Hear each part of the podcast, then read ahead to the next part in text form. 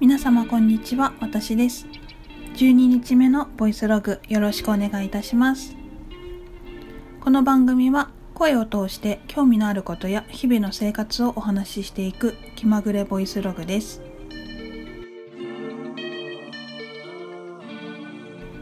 暑い日が続いてますね。本当に暑い。なんか虫？ムシムシしてる。体がだるくなったり食欲がなくなったり本当に疲れが取れないんですよね。特にあの足のむくみがひどくてどうもじゃなくてふくらはぎか。もうこれってなんか水分が足りてないってことなんですかね。あのなんか巡ってない。ちゃんとこう巡りが良くないから足になんか疲れが溜まってるのか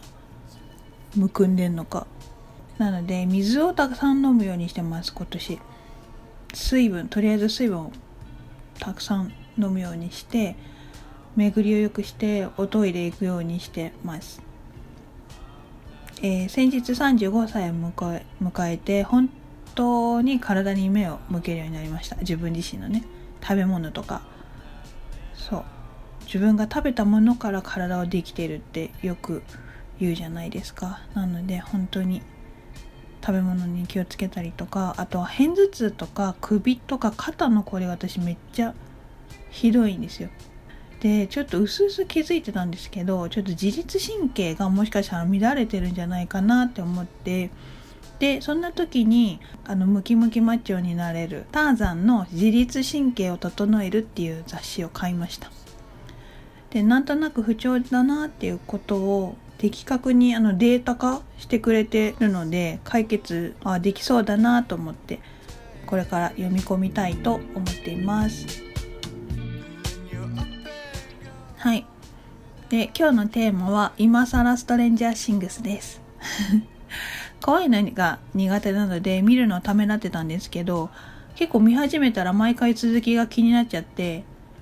土日の2日間でシーズン1を見終えてしまいました。えっと、見てない方向けにざっくりストーリーを説明すると、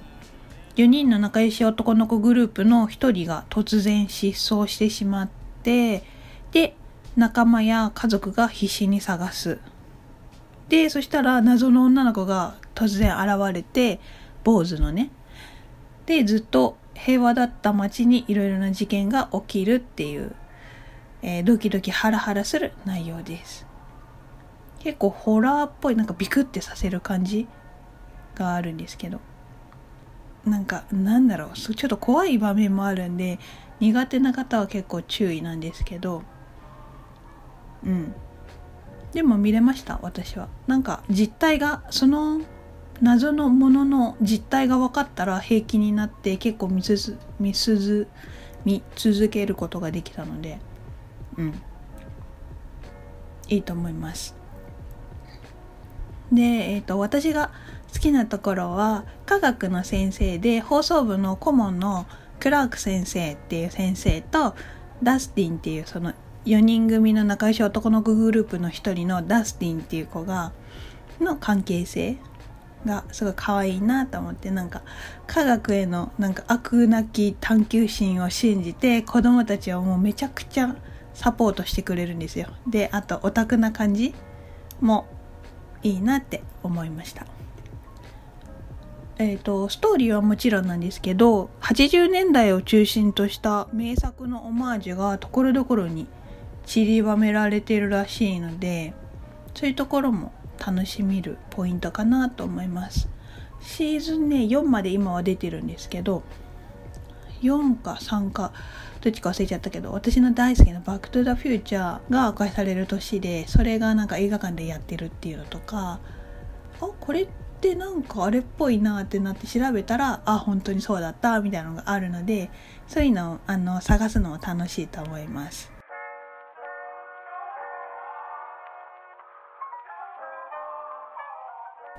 最近の私の話をお聞きいただきありがとうございました。ストレンジャーシングスね、前からさ、流行ってたけど、あの、見る機会がなかったんですけど、意を決して、結構周りも見てる子が多かったんで、見てみたら楽しかったです、とっても。で今年公開されたシーズン4本当にね7月1日に最終話の2話が公開されたので本当にリアルタイムなんですけどこのシーズン2の制作費アメリカの経済誌ウォール・ストリート・ジャーナルによると1話1話だよ。1話約38億円かかってるんだって。これやばくない？シーズン3は各は10億円程度だったんだって前後だったんだって。だから4倍に上がってます。やばくないですか？約4倍。アメリカンドリームって感じ。主人公の L はインスタフォローしてるんですけど二十歳なんだけど1話でだから3000万円ぐらいギャラもらってるってことらしいです。やばくないですか？1話だよ。1話でしょ？10話ぐらいあるから